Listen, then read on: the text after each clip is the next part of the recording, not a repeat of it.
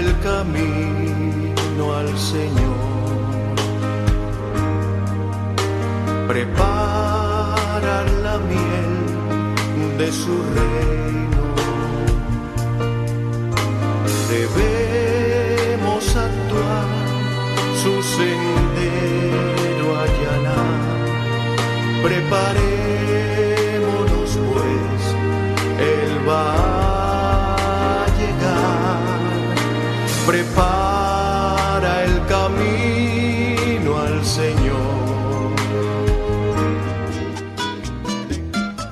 Visita a los presos, ora por ellos. 10 en punto.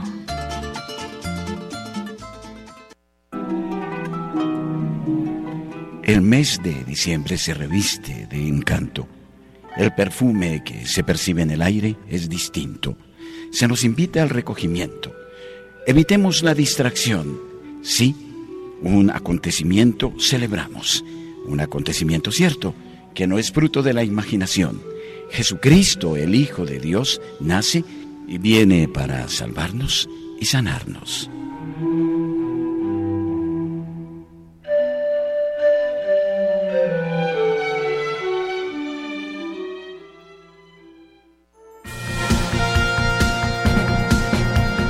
Nos acompaña el padre Germán Darío Acosta a esta hora en Momentos de Reflexión.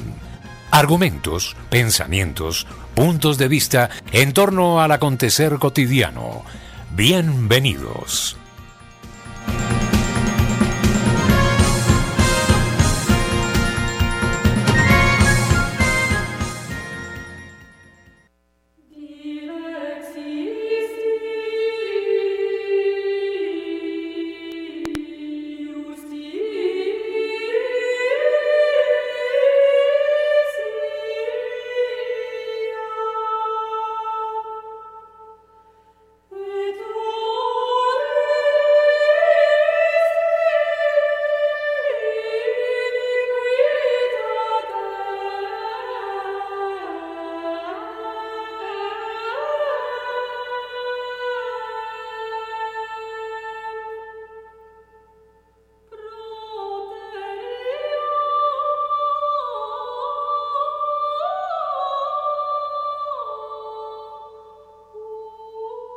De Radio María, muy buenos días. Es un verdadero gusto saludarles y proseguir en nuestra tarea de estudio de Santa Hildegarda de Bingen. Yo venía haciendo la consideración de la obra fundamental de Hildegarda, referida en el Tratado de Chivias. Les comentaba en la ocasión pasada cómo Hildegarda recibía estas gracias particulares del Señor en un estado aparentemente normal, sin éxtasis, sin eh, situaciones de alteración de orden física o de orden físico, sino más bien en un diálogo con lo divino que, a pesar de su normalidad, no dejaba de revelarle grandes cosas a Hildegarda. Ella misma, en una glosa, refiere, vi un gran resplandor y luego explicita cuál fue ese resplandor. No permanecía inmóvil, sino que fluía sobre ella y en ella a través de todo su ser, encendiéndola con su calor. Una luz ígnea de intensísimo brillo que venía del cielo abierto penetró y se difundió por todo mi cerebro, todo mi corazón, por todo mi pecho como una llama, pero que no ardía, sino que calentándome encendía tal eh, como un sol calienta e inflama aquello sobre lo cual caen sus rayos. Una luz ígnea de intensísimo brillo. Interesante, y aquí hay que analizar cada palabra. Precisamente Chivias eh, se abre con una pintura que representa este momento de la iluminación de Hildegarda. Esta obra comienza describiendo no ya las manifestaciones que vendrán posteriormente, sino el estado, la sensación de la divina presencia en su vida. Es una pintura que representa este momento, diríamos, de, de iluminación en, en Santa Hildegarda. La luz, en forma de cinco verdaderas lenguas de fuego, es una reminiscencia de la presencia del Espíritu Santo en forma de lenguas de fuego que descendían sobre los discípulos, como refiere Hechos de los Apóstoles en el eh, capítulo 2, versículos 1 al 4. Una luz como la del sol, que la tocaba y que penetraba la cabeza de la santa, quien está en su celda sosteniendo en sus manos la tablilla de cera y el estilete que usaba para escribir en ellas. En tanto, Volmar, su asesor espiritual, secretario y amigo, mm, toma nota fuera del recinto, aunque la cabeza parece introducirse en la celda en señal de atención. Este es el único retrato realizado en la vida de la abadesa, cuya aquiescencia debemos dar por supuesta. Y a propósito de las cinco lenguas de fuego que ella refiere, recordamos los cinco sentidos espirituales que hacen al hombre receptivo de la acción de Dios.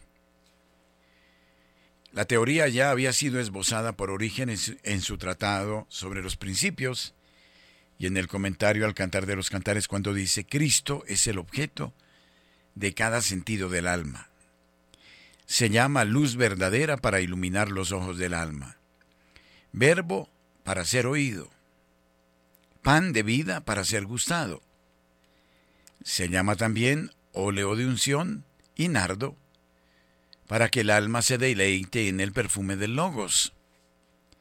Se ha hecho carne palpable y tangible, para que el hombre pueda tocar al verbo de vida.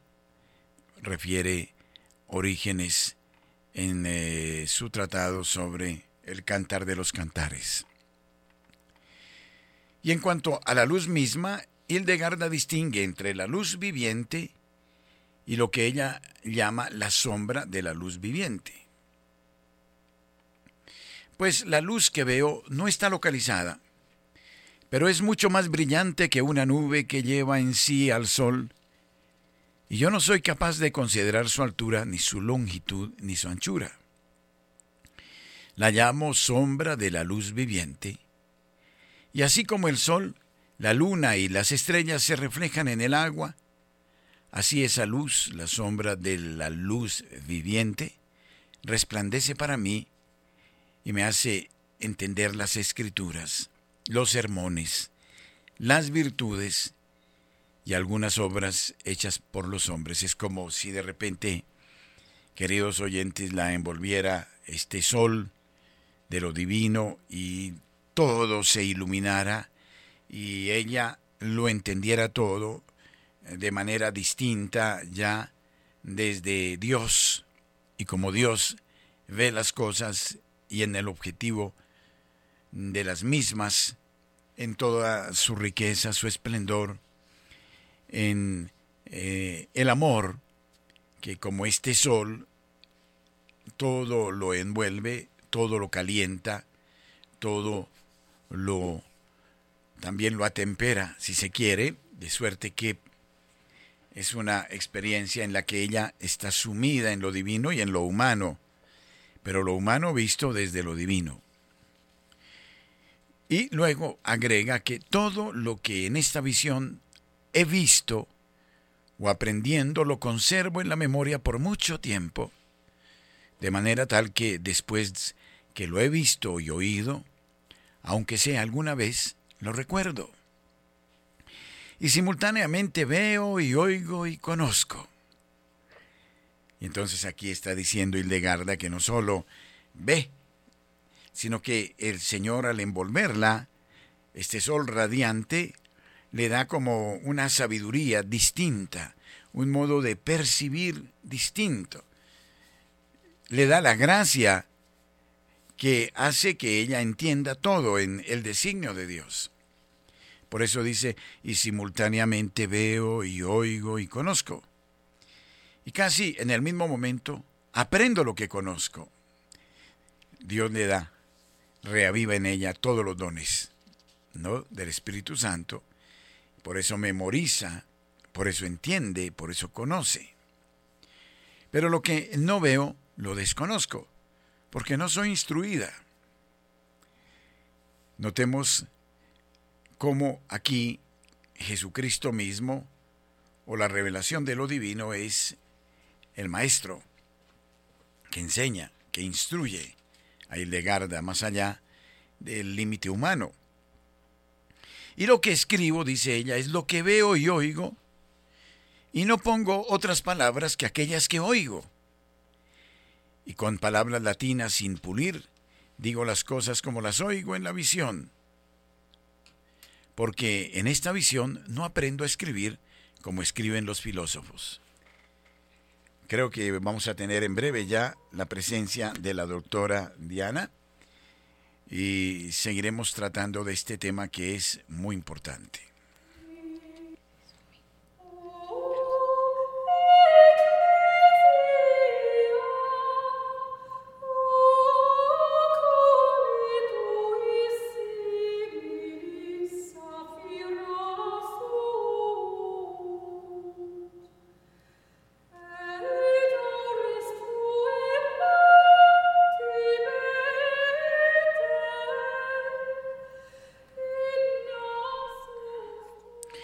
Doctora Diana, muy buenos días. Creo que está en la ciudad de Cali.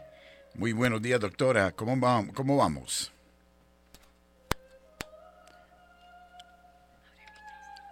Sí, eh, abrimos micrófonos. Bueno, ¿hay alguna dificultad de audio? Vamos a tratar de mirar. Ah, a ver, ahora sí. ¿Sí me escuchan? Perfecto, perfecto. Bien, doctora. Padre, muy buenos días. Y a todos los oyentes de Radio María. ¿Sí me escucha, padre? Perfectamente, sí, sí. Sí. Eh, de modo que estamos... Yo la que no lo escucho ya. Ah, no, no hay audio allá. Vamos a ver eh, si es algún elemento acá. Ahí, vamos a ver. Ahora sí. Vamos a tratar de mejorar esta señal porque la doctora no está en estudio, ahora no la escucho. yo. Ahora sí. Dios santo, vamos a ver qué es lo que pasa. Está, la tenemos muda.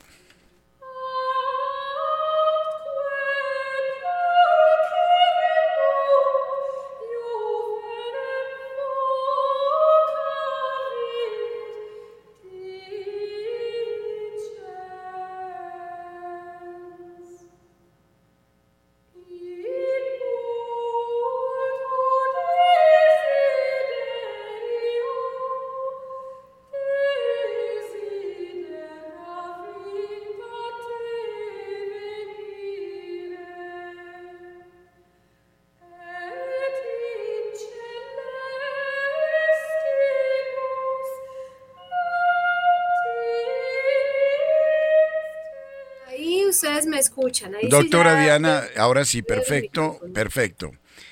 Bueno, entonces estaba hablando ya desde la audición anterior del modo como el Señor participaba de sus visiones y de sus gracias a Santa Hildegarda de Bingen. Decía que la experiencia no la llevaba a ningún éxtasis particular, no la sacaba fuera de sí. Era un sol que la envolvía, que la calentaba, como calienta el sol y abraza todos los elementos de la tierra. Pero al mismo tiempo era una luz que a pesar de su ignorancia, la envolvía y de tal manera que no sólo eh, la adornaba con todas las gracias necesarias para recibir esas visiones, sino que permanecían en su memoria todos los conocimientos que Dios le daba por largo tiempo y que le permitía a su vez ver el universo desde una perspectiva absolutamente distinta, es decir, como Dios lo había concebido, como prolongación del amor divino y en toda su belleza y esplendor, y al mismo tiempo le hacía ver a Hildegarda el propósito de todas las cosas, ¿no? Y esto permanecía en ella eh, por largo tiempo. Entonces, no solo se le revelaba, sino que además la adornaba con las, eh, los dones del Espíritu Santo para que pudiera entender maravillosamente lo que él le estaba revelando.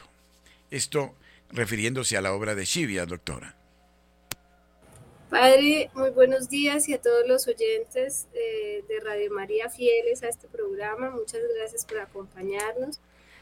Eh, padre, cuando usted habla de este tema, recuerdo cuando eh, uno empieza a hablar de los cuatro elementos que, de los que describe Santa Hildegarda, pues la naturaleza, pero también el hombre, la creación del hombre, eh, con esos cuatro elementos que Dios ah, está, están contemplados dentro de la formación del hombre.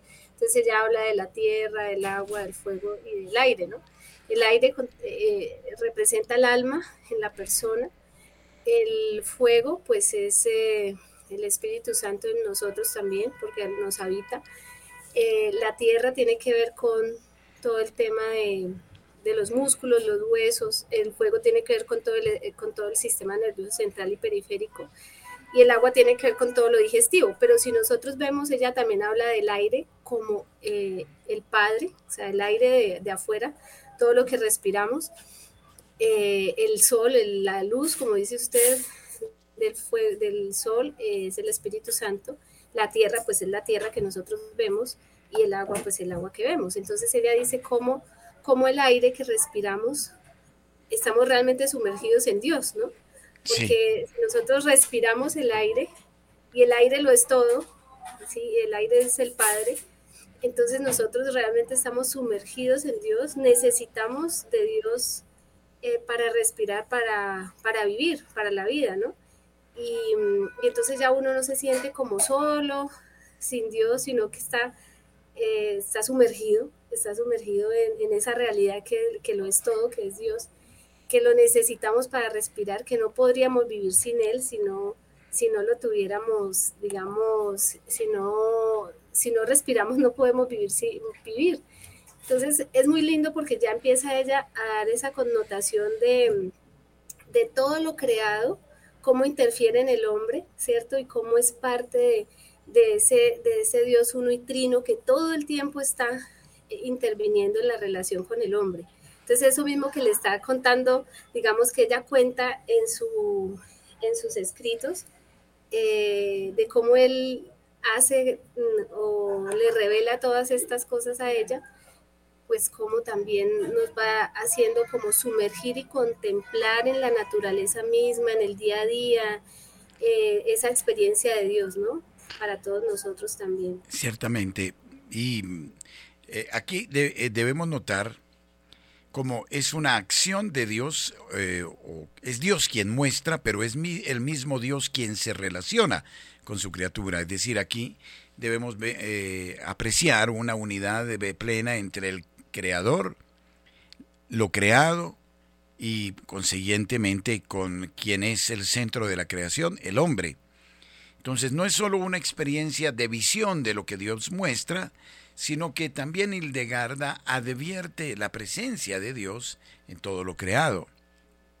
De hecho, ella agrega y dice, y en esa luz de vez en cuando, no frecuentemente, percibo otra luz que he llamado la luz viviente, y de qué modo la veo seguramente puedo decirlo mucho menos que en el caso anterior. Y mientras la contemplo, toda tristeza y todo dolor son borrados de mi memoria, de manera tal que me muestro como una niña ingenua y no como una mujer vieja. Quiere decir esta expresión que la gracia de Dios está también en todo lo creado, ¿no? Y en ella. Y por eso no hay lugar a la tristeza, eh, al contrario, la melancolía desaparece y la dicha la invade. Pero en ningún momento mi alma carece de la luz mencionada, quiere decir, es Dios en ella. Y esto nos está señalando que en la medida que permanezcamos en Dios, permaneceremos en esa dicha, en ese gozo. En ningún momento mi alma carece de la luz mencionada a la que llamo sombra, de la luz viviente, ¿no? Es muy importante este concepto de la luz viviente. O sea, que vive y da vida a todo. Y la veo como si contemplara el firmamento sin estrellas en una nube luminosa, y en ella veo aquellas cosas de las que hablo con frecuencia y las que respondo a quienes me interrogan desde el fulgor de la luz viviente. Este concepto de la lumen igitur, ¿no? Eh, de, la luz eh, viviente, eh, es, es, extraordinaria, ¿no? Esta, esta, esta palabra es básica en su contemplación, doctora. Padre, yo hay un ejercicio que quiero que hagamos pues en este momento que de todo lo que usted está contando que me parece que sería muy, muy lindo y es que todos los que están escuchándonos eh, tengan un momento en que se queden sin, sin oxígeno, o sea, que tapen la nariz y aguanten la respiración y, y, sientan lo que se siente estar sin, sin, sin aire, ¿cierto? Entonces vamos a hacer ese ejercicio un segundo, todos, nos quedamos sin aire, aguanten lo más que se pueda. Y luego ya uno respira, ¿no? Y cuando uno respira, o sea, primero cuando uno que se queda sin respirar, uno siente, va sintiendo como una angustia, ¿no? Lo va como llenando una angustia que se va, ahogar. Algo le Que se va a morir, se va, está angustiando porque faltando el aire. Esa es la angustia de si, es, si pensamos que el oxígeno, el aire es, es una representación de Dios que lo abarca todo pues así mismo si uno sin aire, pues se va angustiando, ¿no? Esa es la angustia que siente el ser sin, sin Dios. Es una angustia sin el aire, que es lo vital para vivir, lo que da la vida. Esa angustia que no podemos nosotros sentir o sentimos nosotros cuando estamos alejados de Dios, pero sin saber siquiera que estamos inmersos en Él. ¿Cómo podemos estar angustiados, cierto? ¿Cómo podemos vivir preocupados o angustiados eh, pensando que estamos sin Dios si realmente estamos sumergidos en Él. Pensemos que no lo necesitamos absolutamente para, para todo, para vivir. Y por eso ante el Legarda dice, todo se me quita, ¿no? Cuando ya respiramos. Claro. Plenamente ya todo eso se quita, toda esa angustia, toda esa zozobra que sentimos. Entonces eso me parece que eh, es, todo lo que te puede contemplar, Padre, con todo, solamente con esto. ¿Cómo se puede contemplar a Dios desde allí? Sí, de hecho, sin el aire no podemos vivir. Pero el aire también expresa la gracia de Dios. Sin la gracia de Dios no podríamos vivir. Sin esa luz viviente de la que habla Ilegarda no podemos vivir. Y más aún, ese aire que respiramos es una particular presencia de Dios que cada instante nos da la posibilidad de palpitar, de respirar y de llevar una vida normal. Nosotros, eh, todos los seres humanos, estamos respirando permanentemente. Todos. Y si en un instante a todos nos faltara el oxígeno, nos morimos. Pues este respirar es también, como lo puntualiza muy bien la doctora Diana, es esta presencia viva de Dios, es esta gracia de Dios. Pero permítame, yo agrego algo sobre su relación con esta luz viviente de la que habla Hildegarda de Bingen. Ella no da ninguna referencia que apunte a una vivencia de carácter prioritariamente intelectual, más allá de decir que se trata de una contemplación de dicha luz. No habla de una visión de contenidos objetivos concretos, como viene de hacerlo, y tampoco de un entender, conocer, aprender, antes bien subraya el estado afectivo que la acompaña, afectivo, en el que el olvido de toda tristeza y dolor, de alguna manera el olvido de toda experiencia vital suya, producen como un renacimiento que expresa en la figura de la niña ingenua, sin la memoria del mal, en cándido blanco podría decirse, contrapuesta a la mujer vieja, en años, en dolor y tristeza, en la sabiduría y en la experiencia. ¿Esto qué quiere decir? Que Hildegarda no está haciendo elocubraciones, especulaciones. Simplemente ella es envuelta en el misterio. Y como una niña, lo vive, lo siente y permanece en él, en ella, vivo. y por ende no hace una elaboración, sino que por eso es, es como una niña y no como una vieja, ¿no? Ella lo dice, que ya pues eh, se mueve más por su experiencia o por sus conocimientos. No, ella vive el acontecimiento, ¿no? Por eso en el diccionario de los símbolos de Chevalier se refieren a la infancia como símbolo de inocencia. Es el estado anterior a la falta y por ende el estado edénico. Y esto es otra cosa muy importante. O sea, lo que vive Hildegarda es eh, anterior al pecado original. Por eso es la felicidad de la simplicidad del ser, de la veracidad y de la pureza. Es este sumergirse en la gracia divina, es este coloquio con Dios que la hace eh, sencilla, humilde. Miren, por ejemplo, el caso que se narra en el Evangelio del día de hoy, eh, cuando se aparece el ángel a Zacarías. Zacarías es viejo y Zacarías duda de lo que le dice el ángel, por eso queda mudo. Aquí ella no, ella está sumergida en lo divino. Entonces, es una victoria sobre la complejidad, sobre la ansiedad, sobre razón, la razón exagerada. Simplemente vive la realidad de Dios como Dios se la, se la deja sentir. Entonces, esto, ¿cómo, ¿cómo lo interpreta, doctora?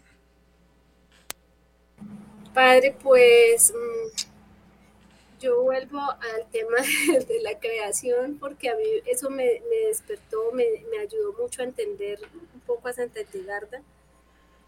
Em, muchas veces nosotros en, el, en lo psicológico, como dice usted, nos sentimos solos, ¿cierto?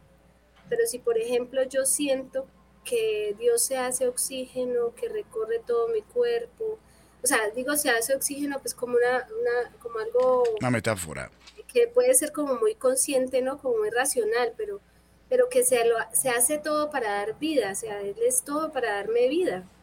¿Cómo me puedo sentir yo, cómo me puedo sentir yo solo? ¿Sí? O sea, cómo es como anterior a la, a la caída, sentirme solo es después de la caída, realmente, porque yo no podría sentirme solo teniendo la realidad de que Dios lo es todo, entra en, en, mis pulmones, me da oxígeno, bueno, algo muy físico, pues que yo lo estoy diciendo, pero que realmente eh, yo no, puedo, no podría, si yo lo contemplo, realmente no me puedo sentir solo, como si me siento solo después de la caída, ¿sí? como separado de Dios. En realidad en la naturaleza estamos inmersos en la naturaleza y no podríamos sentirnos, estamos inmersos en Dios mismo, no podemos sentirnos así. Entonces yo diría que es más o menos eso que de lo que dice Santa Hildegarda, ¿no? Como no es la razón, sino que es, es es contemplar en una unidad todo lo que es eh, Dios y la creación entera, ¿no? Cierto. y, asimilarlo como parte de la propia vida, ¿no? Es, lo que ella eh, llama la sombra de la luz viviente, ¿no? La luz viviente es Dios, que todo lo envuelve, todo lo comprende. Y aunque el hombre en la mayoría de los casos es inconsciente de esa luz viviente, ella sí la experimenta y la ve, ¿no? Entonces, esta luz viviente que comprende a Hildegarda la lleva a describir simplemente lo que está viviendo, ¿no? Y así, mm, pues aparece el resplandor de la verdad, de la bondad de Dios. Y en este texto tiene su contrafigura en otro del libro de las obras divinas, donde se habla del conocimiento especular y creador que Dios tiene de sus obras. En la pura y santa divinidad aparecieron juntamente las cosas visibles y las invisibles, sin momento ni tiempo, desde la eternidad, como los árboles o otra, u otra criatura, que están próximos al agua, se reflejan en ella, aunque no estén físicamente en ella. Sin embargo, toda su figura aparece allí. Cuando Dios dijo hágase, al punto se revistieron de una figura que la presencia divina contemplaba como incorpórea antes del tiempo. Pues así como todas las cosas que están ante un espejo se reflejan en él, así aparecieron en la santa divinidad todas sus obras sin la duración de los tiempos. En ambos casos se subraya la consistencia óntica fontal de Dios y el carácter del reflejo participativo del ser de la criatura, pero también aparecen como lo absolutamente diverso del conocimiento humano, aunque proceda de una iluminación divina y el conocimiento creador de Dios. Bueno, esta es una de las glosas, les decía, de Hildegarda que eh, sirve eh, de premisa para entrar ya en materia en, todo lo que Dios le manifiesta en Shibias. Ella antes habla de su estado de ánimo, de su de la condición física, si se quiere, en la que ella se encontraba y del modo como Dios la envolvía en esto. Pero aquí hay una cosa importante, eh, doctora Diana, y es que el universo y el hombre están llamados a una continua comunión con Dios, eh, porque Él sí está presente en todas las cosas. No hablo de panteísmo, no hablo de que las cosas sean divinas, pues las cosas son materiales, pero son el reflejo, como dice, de esta luz viviente. Y por ende, eh, lo que Hildegarda nos enseña y es extraordinario es a, con la ayuda del Espíritu Santo, mirar todo lo creado desde la perspectiva de lo divino y del amor de Dios. Entonces cada elemento me va a mostrar a Dios, no porque el elemento sea Dios en sí, pero en su perfección relativa, como nos habla el árbol porfiriano, ¿no? en su perfección relativa, ya nos está mostrando a Dios. Y si el hombre lleva la vida según la voluntad de Dios, cada vez más va a descubrir la naturaleza distinta y, al, y a sí mismo también, porque eres parte de la naturaleza. Eh, y, pero aquí sucede un problema, doctora, y es que precisamente cuando se quita a Dios, caemos en estas lecturas holísticas, en estas lecturas en que absolutizamos la materia, la naturaleza, la gaya naturaleza, en fin. Entonces, ¿cómo es de importante Hildegarda para estas épocas, doctora? ¿No le parece? Padre, muy, muy importante porque eh, lo que usted dice, entonces ya volvimos a, a la madre tierra, al, al sol, así, a hacer como ya un politeísmo que realmente se, se, desliga de lo que Santa Hildegarda dice, aunque ella habla de la naturaleza como lo estamos hablando, ¿no?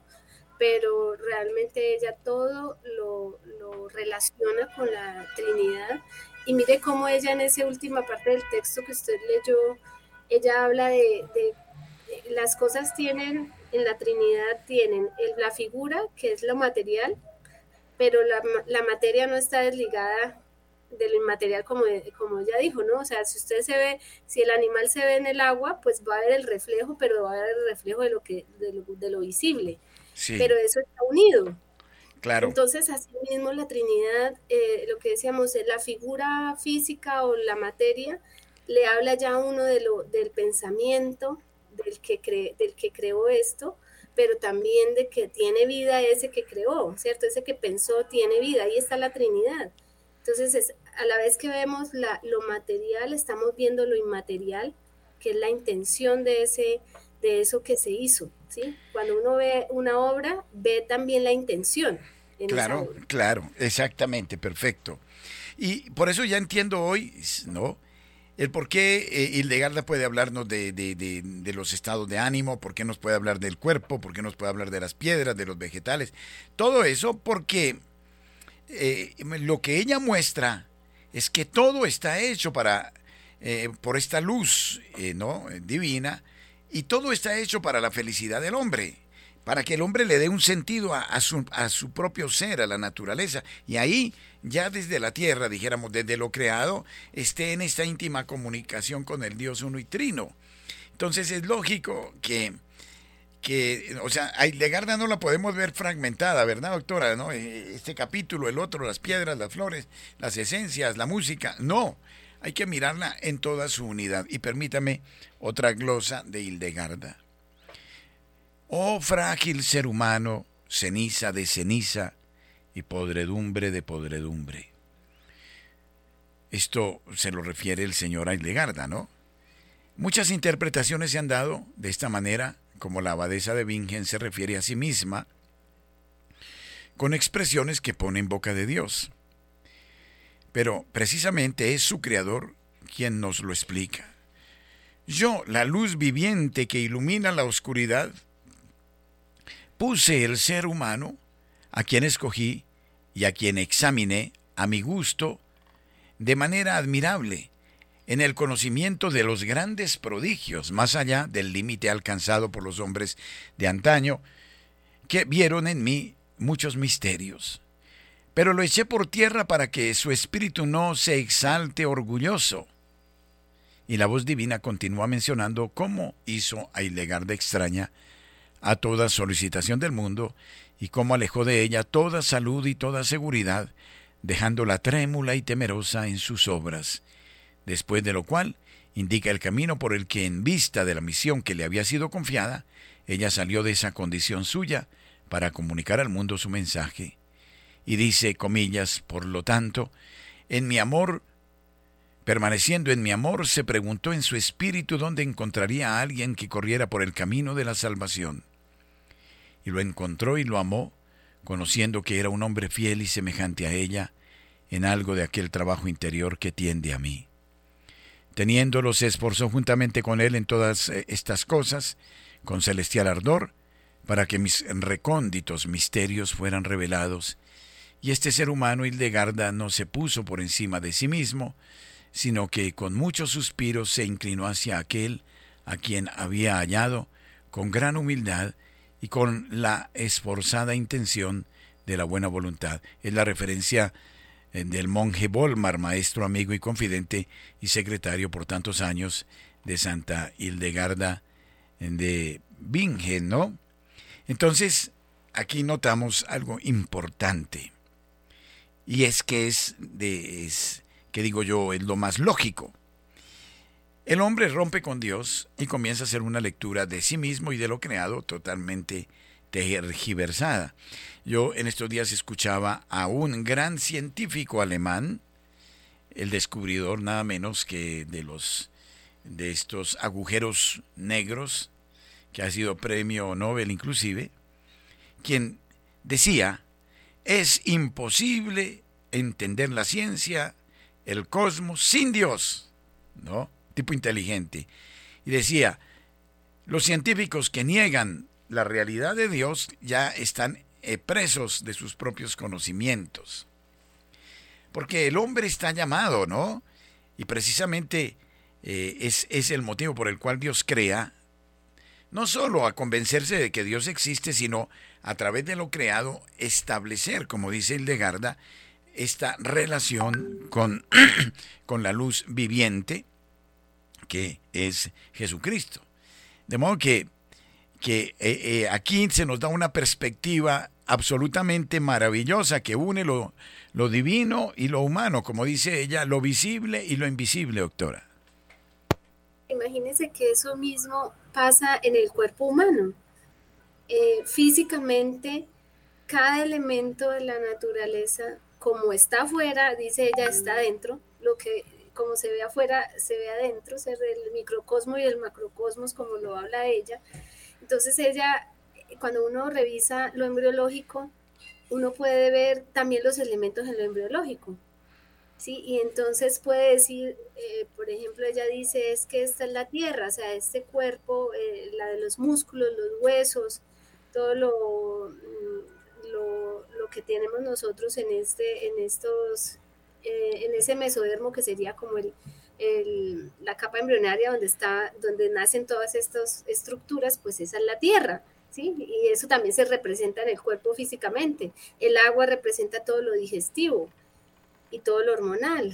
El sistema nervioso central y periférico representaría el fuego, ¿sí? Y el aire representa el alma que hay en cada uno de nosotros. Mire cómo todo con esos cuatro elementos ella explica lo de afuera, lo de adentro y, todas las relaciones que hay eh, en todos esos elementos, ¿no? Sí, y muestra la fragilidad del ser humano, ¿no? Que abandonando a Dios, no solo pierde la gracia, pierde la sabiduría y pierde la visión de Dios en lo creado y absolutiza lo creado y se adueña de lo creado y pisotea lo creado eh, todo lo creado es, por eso es santo, porque procede de Dios y ella lo ve. Y todo lo creado está hecho para este diálogo permanente, ininterrumpido con Dios. Por eso dice ella, a propósito, hablando como pecadora, ¿no? Como quien es heredera del pecado original. Oh frágil ser humano, ceniza de ceniza y podredumbre de podredumbre. O sea, sin Dios es absolutamente nada el ser humano. Duros, muy duros y aún despectivos son los términos con que la abadesa se presenta. Miserable y más que miserable en mi condición de mujer. Insiste en su carta a San Bernardo en la que llena de angustia y temor ante la producción de sus primeras obras por mandato divino, le suplica comprensión, aliento y seguridad. Una mujer, décimo vástago de la familia, de constitución enfermiza y afectada a veces por males que atribuye a la sola voluntad de Dios y como consecuencia del pecado original. Eh, de ese modo, mm, digamos que lo manifestará reiteradamente a lo largo de toda su vida una mujer que dice ser sin estudios, al menos escolásticos, en un tiempo signado por el pujante renuevo de dichos estudios. Una mujer que vive la inefable experiencia de la iluminación divina en la humillante conciencia de su propia indignidad. Una mujer compelida a hablar al mundo desde su temerosa inseguridad. Y esto es también muy interesante en los grandes santos. ¿Por qué? Porque experimentan que esta es una experiencia de Dios. Y por eso recurren a grandes directores espirituales como Hildegarda recurrió a Bernardo de Claraval, porque eh, era tal el temor de lo que ella expresaba de Dios que temía profanar a Dios y por eso se hacía aconsejar.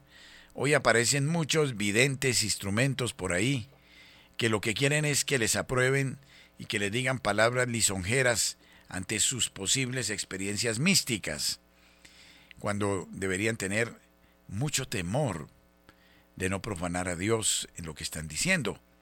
Por eso no pueden buscar doctores que les halaguen el oído, sino de personas que realmente les orienten por donde debe ser. Entonces, hay dos términos, ¿no? Eh, ella ve que puede arruinar la experiencia de Dios por orgullo y por falta de humildad. Y por ende es Dios aquí el que toma la iniciativa. Aquí hay una analogía con la Virgen también, ¿no? Es porque Dios quiere. Y Legarda está reconociendo incluso en su enfermedad que es porque Dios quiso, que este es un misterio, no por su bondad, no porque sea más santa que los demás, no. Por eso la humildad de Hildegarda aparece y esto debemos rescatarlo grandemente como el centro de toda su espiritualidad y de una espiritualidad con un estilo, diríamos, muy benedictino, ¿no? Esta es eh, eh, la realidad que, que, expresa esta, esta integración del cuerpo y el alma, pero con un infinito amor a Dios, pero al mismo tiempo con un gran temor de Dios, porque se trata de las cosas de Dios. Pondré, ponderé o pondere el hombre que Dios siempre lo está mirando desde el cielo y a toda hora y que en todo lugar la mirada de la divinidad ve sus acciones y que los ángeles dan cuenta de ellas en cada momento. Terrible, ¿no, doctora?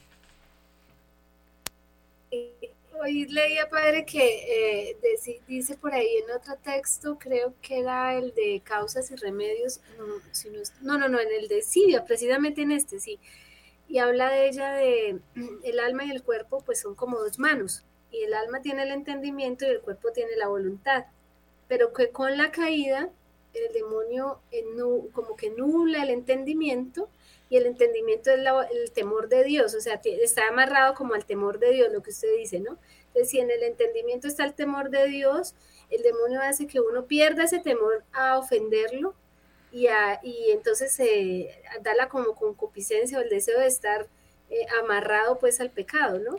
Entonces ella, por ejemplo, eso de que ella tenga el temor de ofender a Dios, quiere decir, pues si nos devolvemos a lo que ella dice, entonces el demonio mismo no ha, no ha nublado tanto el entendimiento de ella para poder que ella pueda lograr, ¿cierto? Ese, ese vínculo con Dios y al final es lo que usted dice de la humildad, ¿no? Es la humildad la que hace que, em, que es como esa, esa llave maestra, ¿no? Para que uno pueda eh, poder encontrarse realmente con las gracias de Dios, porque ya no es uno, sino es, es, es la gloria para Dios. Y es iniciativa de Dios, ¿no? Sí, eh, por ejemplo, ahí en este caso sucede algo simpático y es que San Bernardo eh, responde a Santa Hildegarda la carta que ella le envía ante la urgencia divina por la comunicación de sus visiones y el gran temor que la conciencia de su miserable condición le producía, le da como única recomendación la humildad. En lo que hace a nosotros te exhortamos y te suplicamos que aspires a responder a la gracia de Dios que como un don tienes en ti, con toda humildad y devoción, sabiendo que Dios resiste a los soberbios, pero da su gracia a los humildes. Recordando la carta de Santiago 4.6.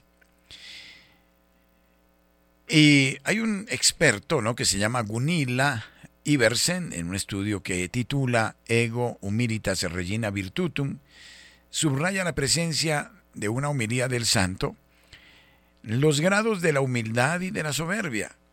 Aquí estamos tocando un punto porque ella se siente tocada ante esta luz divina y sabe que ella es el ser más normal de la naturaleza. ¿Y cómo así que a ella se le manifiesta, no? Y por eso llega estas expresiones, ¿no? De, de la podredumbre, etcétera. Y antes de la redacción de Chibi, hace unos 20 años, ya se hablaba mucho de los grados de la humildad y de la soberbia, o sea que ella estaba muy, muy, muy al día en ese aspecto. Y en Alemania, en Colonia, se hablaba mucho de esto, ¿no? Y por supuesto en el convento de Rupesberg se hablaba de los peligros de la soberbia. Iversen transcribe la definición de humildad presente en dicha humilía, definición que no es sino un eco de la benedictina. La humildad es la virtud por la que el hombre, con verdadero conocimiento de sí mismo, se estima muy poco. Esta virtud conviene a quienes por las disposiciones ascendentes de su corazón progresan de virtud en virtud, esto es, de grado en grado, hasta llegar a la cima de la humildad, en la que como en Sión, es decir, como en una atalaya, descubre la verdad. Es decir, el hombre desde sí mismo y solo no vale nada. En Dios lo es todo, doctora. ¿Usted tiene ahí los grados eh, o lo han, lo han los grados de la humildad? Ese, ese texto de pronto lo tiene por allí. Los pues, grados de la humildad. A ver, no sé si los tenga a mano la doctora. Carlos por acá porque me interesaría mucho, pero por ejemplo este que ella dice, ¿no? Estimarse poco sería como uno de los, sí. digamos, estimarse poco sería como uno de los grados, ¿no? Pues vamos a investigar aquí un poquito esa, esa pregunta que se no deja de ser muy interesante eh, y que de eso se hablaba mucho eh, en, en la época medieval, ¿no? y que deberíamos rescatar. Sí, el primer grado sería conocerse, conocer la verdad de uno mismo. El segundo, aceptarse. El tercer grado es el olvido de sí. Y el cuarto de los grados es darse. Sí, el quinto, confesarse, eh, eh, confesar humildemente nuestra pequeñez. Contentarnos el sexto con las pocas cosas. El séptimo, considerarse el último. Y el octavo, pues ya no obrar por cuenta propia, sino por cuenta de Dios. Bueno, eh, es que, a ver, eh, Santa Teresa de Ávila define la humildad como la verdad. ¿Qué es la humildad? La humildad es la verdad. ¿Y cuál es la verdad? La verdad es que somos criaturas y que tenemos un Dios, nuestro Creador, y que la criatura no puede ser más que el creador, eso es lo que pretende el hombre hoy, ¿no? Se cree más que el creador. Y que al mismo tiempo cuando la criatura sabe que existe un creador que está por encima de ella, entonces la criatura se abre a las gracias del creador. Vive, en este caso, no por obligación, no por servilismo, sino por amor, en esta comunión con el creador Y entonces es cuando el Creador le da a su criatura la máxima belleza, que no proviene de sí misma, sino que proviene de Dios. Entonces la humildad no la hemos de mirar solo desde un punto de vista moralístico, de yo voy a sentirme tierra y nada, como para mostrar, ¿no? Sino es un, es un acto de la inteligencia. Un acto de la inteligencia que me lleva a mí a no hacerme ilusiones de mí mismo, desde mí mismo y por mí mismo, a sentir la necesidad de quien es el sumo bien, la suma sabiduría, y a vivir en esa, la, en esa alegría de la comunión con Él, donde Él me comunica todo lo que Él es. En ese sentido, yo creo que deberíamos entender la humildad. Y Padre, entonces en ese sentido también nosotros sufrimos mucho porque siempre estamos pensando que por nuestras propias por nuestra propia cuenta es que nosotros conseguimos todo, ¿no? Siempre estamos pensando, eh, por ejemplo, bueno, hasta ser humilde, voy a ser humilde. Sí. mismo. Ah, eso se llama, se llama orgullo de perfección. Orgullo de perfección. Y el orgullo de perfección es muy sutil. Es el orgullo de los comillas buenos. El orgullo de perfección es ya verme virtuoso de, de mí mismo, tener un ascendente porque ya he logrado ciertos grados eh, de, de estado eh, físico y espiritual que me capacitan para, ¿no? Resulta que aquí en esto está, somos igualitos todos. Desde el primero al último somos igualitos. Decir, es advertir, ser inteligentes en otra palabra. Advertir que todo proviene de Dios. Que Dios me ha dado indudablemente unos dones, unos talentos, unas capacidades, pero precisamente para advertir la intervención de la gracia divina y de tal suerte que yo no pueda sino eh, estar unido a esa fuente, ¿no? Y eso es lo que hace Legarda. Eh, ¿Por qué? Porque es que es de ahí de donde proviene, ¿no? El, el todo bien, ¿no?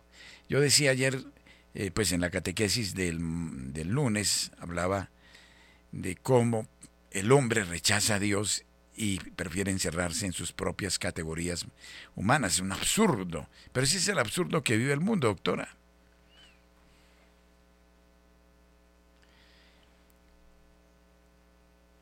Hemos perdido el audio, lamentablemente. Algo ahí. Ahora sí.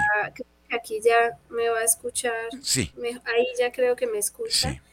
Eh, a todos nos pasa que cuando vamos a la vida, eh, cuando nos encontramos con el Señor, entonces uno empieza como una lucha, ¿no? De ser mejor, ser mejor, siempre es como la lucha personal. Y uno quiere ser mejor y ya ve a los demás como tan, eh, como era uno, ¿no? Uno dice, yo era así.